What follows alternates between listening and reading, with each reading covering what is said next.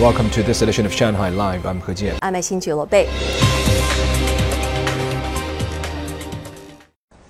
With just 100 days to go before the Beijing 2022 Winter Olympics, the central bank today issued a second set of 10 commemorative coins for the sporting extravaganza. The gold and silver coins, or legal tender, have the official emblem of the 24th Winter Olympics on one side, along with the Great Wall and snowflakes. The reverse side features different designs, including mascots of the 24th Winter Olympics and various winter sports. The first set of nine Beijing 2022 commemorative coins were launched in December 2020. The first China Europe Shanghai Express freight train arrived in Hamburg today, the largest port city in Germany. It departed from Shanghai at the end of last month. Sun Siqi has the details. At 9 a.m. local time, the Shanghai Express, loaded with 50 containers of cargo, entered the Hamburg Billwerder freight station. As the largest port in Germany, Hamburg is also one of the largest terminals for China Europe trade.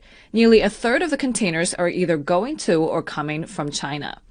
Hamburg has also been one of Shanghai's sister cities for 35 years.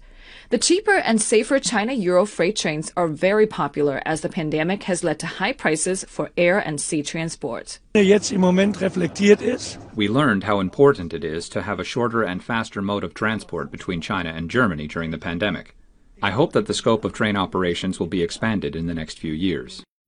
Before the opening of the fourth China International Import Expo, a train from Hamburg arrived in Shanghai carrying exhibits from Germany. 我觉得也是德国人也认识到了，就是中国 I think Germany is aware that China aims to demonstrate its firm determination to maintain economic globalization and trade liberalization through the expo. And I believe that this will help Hamburg to participate in the joint construction of the Belt and Road Initiative.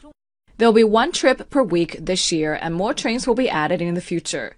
It's expected that 500 China Euro freight trains will depart from Shanghai annually. Sun Siqi Shanghai Live. The 2021 North Bund Forum will take place from November 3rd to 5th and is being organized by the Shanghai government and the Ministry of Transportation. Themed openness and inclusiveness, innovation and reform, and win win cooperation. A series of activities and collaborative programs will be reviewed during the forum, as well as a set of announcements regarding the shipping industry, the development of ports, and energy saving. The government said the event will allow an exchange of ideas on major issues in the global shipping industry.